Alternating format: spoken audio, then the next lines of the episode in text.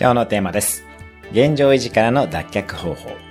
あなたは今の現状から脱却したいと思うことはどれくらいあるでしょうか？現状維持から脱却したかったら変化を起こすしかありません。そうは言ってもいきなり大きな挑戦はできないでしょうし、何からやっていいかもわからないものです。ですから変化そのものを習慣化してしまいます。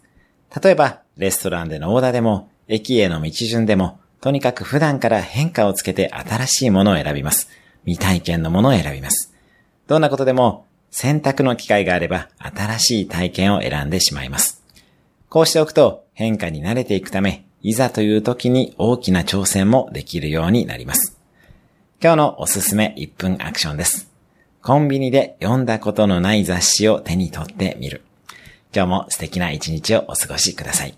変化はあなたの人生を変えます。